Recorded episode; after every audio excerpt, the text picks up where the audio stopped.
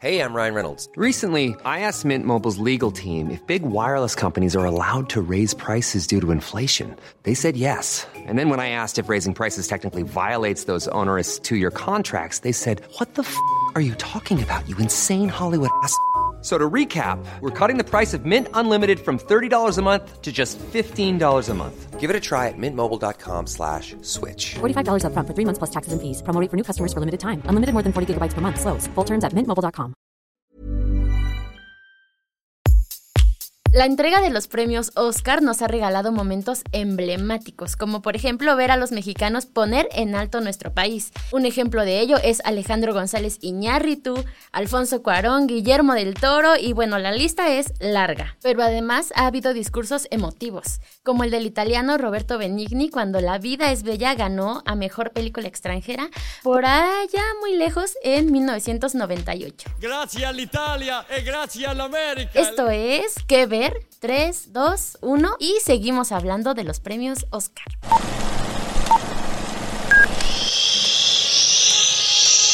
Apaga el celular y guarda silencio durante la función. Hay mucho que ver. 3, 2, 1.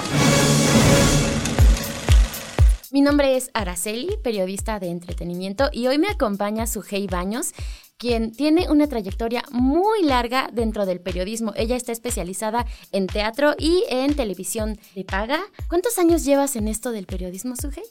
22 años ya soy aquí casi del inventario del Universal. Está perfecto, ya eres experta. Así es, ya, dos décadas. Oye, pues justamente no podíamos elegir eh, otro tema más que seguir con la entrega de los premios Oscar que va a llegar el próximo 12 de marzo, eh, que vamos a poder ver en México a través justo de la televisión de paga eh, por TNT o también por la plataforma HBO Max. Y el día de hoy yo sé que empezamos hablando de los momentos bonitos que nos ha dejado esta entrega, pero no todo ha sido miel sobre hojuelas. ha habido momentos muy difíciles para el espectador, para la misma gente que, que, está dentro de la gala. Y vamos a empezar platicando con lo que sucedió el año pasado eh, cuando Will Smith nos dejó a todos sin habla al abofetear a Chris Rock. ¿Recuerdas ese momento? ¿Lo viste en vivo? My wife's name out your fucking. Pues fue un, momento que creo que eh, eclipsó todo lo maravilloso que llevaba eh, la premiación hasta ese momento, incluso eh, cuando Will Smith ganó a Mejor Actor por Ray Richard. Y pues sí, fue un momento de ira de Will Smith porque Chris Rock hizo referencia a la calvicie que está viviendo su esposa Jada Pinkett Smith. Y pues no controló el, mal humor y subió a darle un golpe a Chris Rock. Y pues creo que también fue como una culpa de los dos, porque creo que fue imprudente por, parte del comediante haber hecho ese comentario. Y finalmente, pues a Will Smith le costó una, un veto de 10 años de no poder eh, presentarse en la entrega de premios, pero no han sido los únicos, Araceli. Sí, bueno, precisamente primero, eh, si no han visto esta película, está disponible en HBO Max. Por ejemplo, yo la vi después de que pasó todo esto del Oscar y fue difícil porque creo que ya, ya no la percibes igual, ya al menos yo en mi mente tenía el recuerdo de esa, de esa cachetada y, y ya no, el personaje ya como que no lo creía o me imaginaba ahí a, a Will Smith furioso. Y, y sí, justo como decía, fue increíble porque creo que no había pasado algo tan violento, ¿no? que, que, sucediera en una transmisión en vivo a nivel internacional y que en un inicio creo que todos pensábamos que era parte del show, uh -huh, porque uh -huh. incluso justo cuando, como dices, Chris Rock hace este, este chiste sobre la alopecia de... De Jada. la gente se ríe. Incluso tú ves de fondo ahí a, a creo que es Lupita Nyong'o, y, y todo el mundo ríe. Incluso Will Smith en un primer momento se ríe y cuando voltea a ver a su esposa y ve que pues para ella no fue nada gracioso, es que se para y lo golpea. E incluso cuando lo golpea, la gente se sigue riendo. Yo recuerdo que igual lo vi en, vivo y fue como, ¿qué? ¿Qué, ¿Qué, pasó?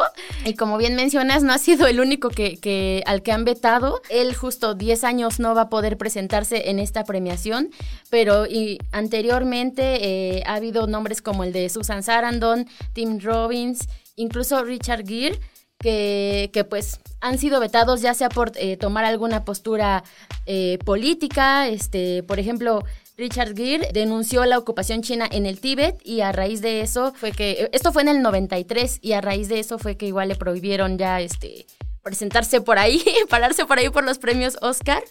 Em, y es curioso porque, por ejemplo, digo, no sabemos cómo va a continuar la carrera de Will Smith. Por lo pronto, después de esta entrega que fue en marzo del 2022, únicamente tuvo un estreno eh, ese año, ya a finales de año, este, una película que salió en Apple TV Plus, Emancipation. Y es la única cinta que, estrenó y que en realidad si uno hace, si uno recuerda, pues no, no se habló tanto de esta cinta, ¿no? Entonces hay que ver qué tanto este hecho afectó a su carrera Em, porque incluso, como dices, es difícil tomar un bando es como, sí, estuvo mal Chris Rock por hablar sobre, de esta forma sobre su esposa, aunque haya sido un chiste. También está mal esta acción violenta, pero luego la disculpa que, que tuvo este Will Smith, que, que, subió a sus redes sociales, pero luego la respuesta de Chris Rock, es, es como un tema muy complejo y increíble y del que yo creo que se va a seguir hablando. Bueno, también la academia se ha manejado con un doble discurso respecto a los vetos, porque no han sido los únicos. A partir del movimiento Me Too, eh, se han vetado a otras figuras importantes de la industria cinematográfica, comenzando por Harvey Weinstein, que era un magnate del entretenimiento, y en el 2017 pues se le retiró, ¿no? Se le, se le prohibió la, entrada a, los premios eh, como una forma de responder, ¿no? Al, acoso. Pero eh, también le tocó a Bill Cosby, que también fue a través del movimiento Me Too, pues que se reveló que había realizado bastantes actos violentos contra varias actrices, pero eso la academia ya lo sabía y no había tomado como cartas en el asunto hasta que se llevó a cabo este movimiento. Roman Polanski es uno de los casos más conocidos por haber tenido en la década de los 70 relaciones con una menor de edad, pero antes de que lo apresaran, pues salió corriendo de Estados Unidos y desde ese momento no ha pisado pues el país y ni siquiera fue a recoger su premio que en el 2002 ganó por el pianista. Por eso, y te digo que como que se ha manejado con una doble, pues una doble moral o un doble discurso la academia, porque hasta que no arde Troya es cuando toma acción. Que justo como dices, o sea, cuando el pianista, incluso antes de ganar, ¿no? Cuando estuvo nominada, pues ya se sabía todo lo que, lo que había hecho Roman Polanski y aún así estuvo nominada y aún así ganó. Eh, claro, no se presentó porque pues lo iba a agarrar la ley, ¿no? Pero sí es como, están condenando ciertas cosas, pero por otro lado, pues sí toma, recibe este premio también hubo un caso muy curioso que fue en 2004. Yo creo que ahorita los jueces ven las películas que van a calificar, pues ya en una plataforma, ¿no? Ya al entrar a una plataforma es muy difícil que si no te dan el acceso, pues veas algo, ¿no? algún tipo de material. Y me imagino que la plataforma de la academia es una de las plataformas con más candados que puedan tener. Pero en el 2004 los jueces llegaban con sus VHS para ver los, las películas que se iban a premiar, pero tenían que firmar un contrato de confidencialidad. No podían compartir el material. Y el actor Carmín Cardi, que era Cardi, que es uno de los actores que participó en las secuelas del Padrino, la 1 y la 2, era parte de, perdón, la 2 y la 3 era parte del, jurado calificador y compartió estos materiales y ¿qué le costó? Pues le costó el veto de la academia y pues salir del comité calificador. Que justo uno, uno entiende mucho eso de los vetos, ¿no? Creo que como periodista eh, han sido muchísimas las películas o series que de pronto te llegan y que justo traen como 40 candados. Como dices, ¿no? En ese momento era con VHS, pero ahorita a lo mejor te llegan este por mail o en alguna plataforma y, y justo es esta línea de o sea, estoy haciendo, estás haciendo tu trabajo, estás firmando confidencialidad y aún así de pronto se filtran cosas. Sí, ahora imagínate en esa época que era como mucho más fácil, ¿no? Más, más fácil sacar algo al mercado antes. Bueno, aquí en México lo sabemos.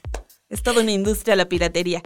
Y últimamente eh, la persona que fue vetada fue el fotógrafo Adam Kimmel, que bueno, él ya venía arrastrando varias acusaciones acerca de violación y abuso de menores. Primero en 2004 se hizo un arreglo por fuera de la corte, se mantuvo todo en secreto, no pasó nada. Siguió él trabajando, siguió asistiendo a las premaciones. En 2010 reincide, no vuelve a pasar nada y es precisamente hasta el 2021 cuando Variety saca un artículo acerca del expediente de este fotógrafo, pues cuando la bomba estalla y la academia decide sacarlo de su comité y prohibirle la entrada a los premios. Pero te digo, es este doble discurso que maneja la academia que pues es bastante cuestionable y por eso también eh, el caso de Will Smith eh, levantó tanta ámpula, ¿no? Porque sabían que era como un tiro de gracia para la carrera de Will y que hasta el momento, como dices, no sabemos si va a repuntar. Y otro momento incómodo dentro del Oscar que a mí me gusta eh, fue cuando, cuando Jorge Drexler estaba nominado por la canción Al otro lado del río, que forma parte del soundtrack de Diarios de Motocicleta, esta película sobre el Che Guevara de 2004, y, y que justo... Eh, pues como sabemos, cuando alguien está nominado por mejor canción, pues es como normal, común que, pase, ¿no? A, cantar su, su, tema, a interpretar su tema. Pero en aquel momento, aunque hoy Jorge Drexler es, ha ganado infinidad de premios este, Latin Grammy o Grammy, en aquel momento no era tan conocido, entre comillas. Entonces lo que pasó fue que la academia dijo, no, pues es que no, este muchacho no es tan famoso. Entonces vamos a poner a quien más que Antonio Banderas y Carlos Santana para que interpreten al otro lado del río.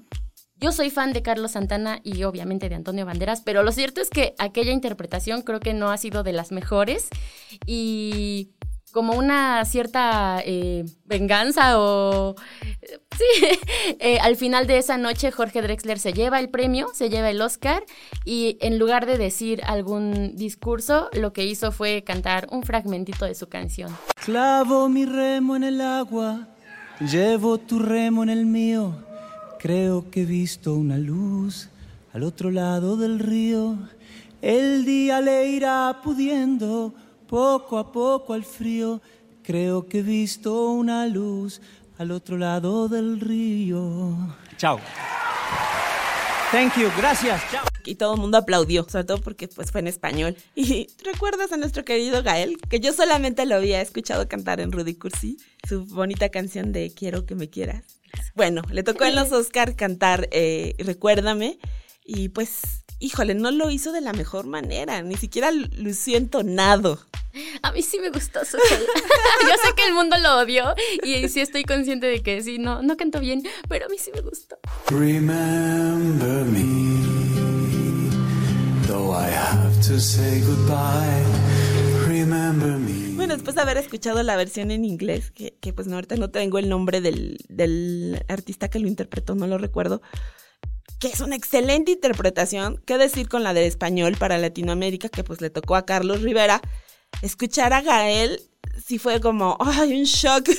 Así de, pero ¿qué hiciste? No era el momento de, que se luciera ese número, que sobre todo hacía representación de México en unos premios tan importantes. Pero pues bueno, don Gael es el mediático eh, y pues de alguna forma hizo presencia muy fuerte en esos premios. Claro, sí, te digo, a mí sí me gustó. Entiendo que no, no, no ha sido la mejor interpretación, pero bueno, pues creo que la va a pensar dos veces nuestro querido Gael antes de volver a, presentarse, eh, a cantar tal vez en, una entrega como los Oscar. Y estos momentos, pues de cierta forma son como chistosos, ¿no? Curiosos.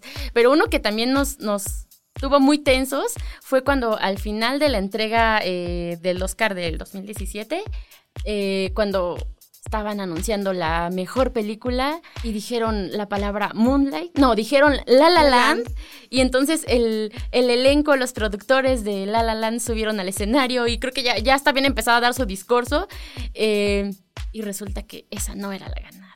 Sí, caray. Cuando regresan, bueno, se hace, Warren Beauty fue el que entregó el, el premio, pero fue una confusión, nadie sabe qué pasó en realidad para que leyera eh, eh, La La Land. ¿Tú lo sabes? Lo que pasó es que, eh, por lo que entiendo, había dos sobres. O sea, la, agencia a la que contratan como para que de los sobres para que todo sea este bajo interventor. hay dos sobres. Entonces, de un lado hay alguien que le está entregando el sobre de, ah, sí, mejor actor. Y del otro hay alguien que tiene el mismo sobre de mejor actor, pues por si se ocupa, ¿no? Lo que pasó fue que los justo los eh, presentadores recibieron el sobre de la categoría de mejor actriz. Entonces abren el sobre, leen el nombre de Emma Stone. Entonces lo que piensan es, ah, ok, ganó La La Land, ¿no? Y por eso, por eso de hecho, eh, ay, se me fue el nombre de este actor. ¿Del que eh, entregó? Ajá. Warren Beauty. Por eso él abre el sobre y se queda como, o sea, como que pensando, ¿no? Como que lo duda y lo entrega a la otra actriz.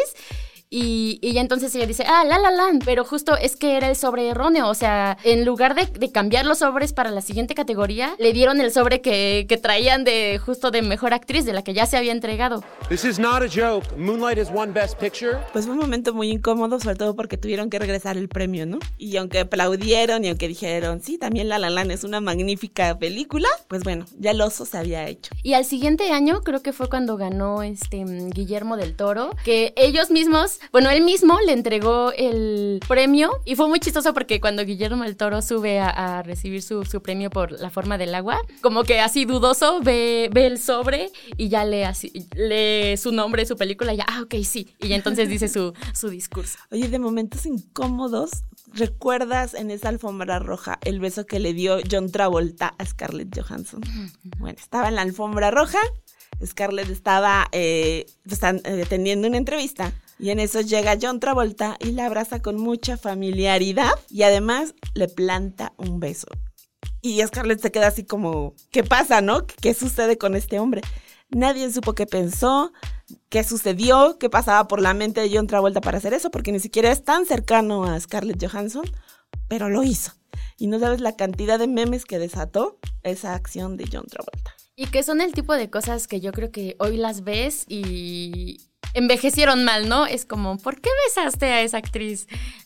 Pienso en Adrien Brody cuando ganó también por el pianista, que le entregó el premio Halle Berry y que besó a Halle Berry, que en el momento es como muy divertido, pero ahora lo piensas y es como, ¿por qué la besaste? ¿No? Un- un- una falta de respeto también. Bueno, en el marco del Me Too, eso ya sería como acoso, ¿no? Casi como agresión.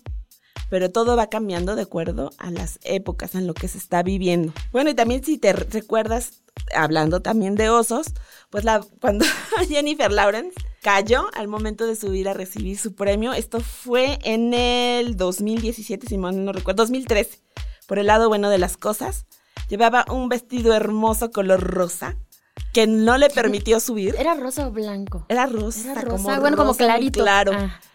Sube y hasta parecía que creo que se había roto porque se vio como una separación del vestido o algo. Pero bueno, conociendo a Jennifer lo tomó de la mejor manera, se burló de sí misma y subió con todo brío a recibir su premio. Y otro momento así chistoso, bonito, eh, esta famosísima selfie, ¿no? De que tomó Ellen, Ellen DeGeneres, eh, donde está Jared Leto, está Angelina, Matthew McConaughey, creo que Ajá. también, o sea, Brad Pitt, la crema innata de Lupita Hollywood. Nyong'o, ¿quién más? No, no recuerdo, pero fue un- es una de las fotos más icónicas hasta el momento de la entrega de los Oscars. Sin olvidar la entrega de pizzas, ¿no? Que realizó previo a, a este selfie. Claro. Y también estaba pensando ahorita, eh, por ejemplo, digo, ahorita ya es muy criticado por todo su historial amoroso, eh, Leonardo DiCaprio, que luego podemos hacer algún especial, ¿no? Como hablando sobre estos actores, eh, pero también un momento emblemático en cuanto a la, en cuanto a la premiación fue cuando finalmente gana el Oscar, ¿no? Porque ya había decenas de memes de, de todas las nominaciones que, que había tenido y que jamás se había llevado el Oscar. Era como el gran perdedor de la, de la gala. Y justo de la mano de Iñárritu, El por el Renacido. renacido, se lleva su primer premio Oscar. Sí, bueno, ya Leonardo ya tenía mucho tiempo pues luchando por ese Oscar, no lo tomaban en cuenta. Incluso se creía que allá había algo contra el, el propio Leonardo, porque incluso desde Titanic, desde Titanic peleaban con que se tenía que ser merecedor de un Oscar y no pasaba nada. No pasaba nada con él hasta que llegó eh, pues el mexicano a darle uno de los mejores papeles que hasta el momento ha interpretado este hombre y que creo que marcó un antes y un después en su carrera porque se volvió como ya el entró a las ligas de los primeros actores. Claro. Y ya se nos está acabando el tiempo. Esto se va muy rápido, Sujei. Em, pero pues a ver qué, qué nos depara esta entrega, ¿no? Ya cada vez está más cerca, es, como les decíamos, el 12 de marzo, la entrega 95 del premio Oscar. Que En- habrá presencia mexicana Habrá otra presencia vez. mexicana, claro. Claro, está eh, Alfonso Cuarón, que es productor de un, eh, un corto. eh, Guillermo del Toro Guillermo por del Pinocho. Toro por. Pinocho, que yo creo que se lo va a llevar porque se ha llevado todo, pero bueno. Eh, estará, bueno, eh, la cinta de Iñárritu Bardo está representada por mejor eh, cinematografía. Em, hay grandes actores, ¿no? El regreso triunfal de Brendan Fraser. Que es muy probable que se lleve a mejor actor. Esperemos que sí. Está muy competido porque está, también está Elvis, entonces ahí estaremos pendientes de quién gana y también de qué momentos divertidos o tal vez difíciles nos regala esta entrega. Pues bueno, amigos de Que Ver 321, les agradecemos que nos hayan acompañado. Estén pendientes de nuestros próximos capítulos y Sujei, muchas gracias por estar con nosotras. Gracias, Araceli, por la invitación. Espero que no sea la única vez. Fue un gusto estar aquí con ustedes compartiendo un poquito de estas anécdotas de la entrega de los Oscars. Pues gracias y esto fue Que Ver 3, 2, 1. Listo.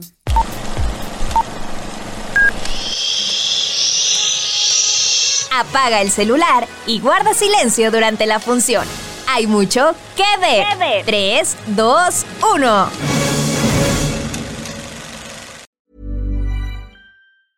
Planning for your next trip? Elevate your travel style with Quince. Quince has all the jet setting essentials you'll want for your next getaway, like European linen, premium luggage options, buttery soft Italian leather bags, and so much more. And is all priced at 50 to 80% less than similar brands. Plus, Quince only works with factories that use safe and ethical manufacturing practices.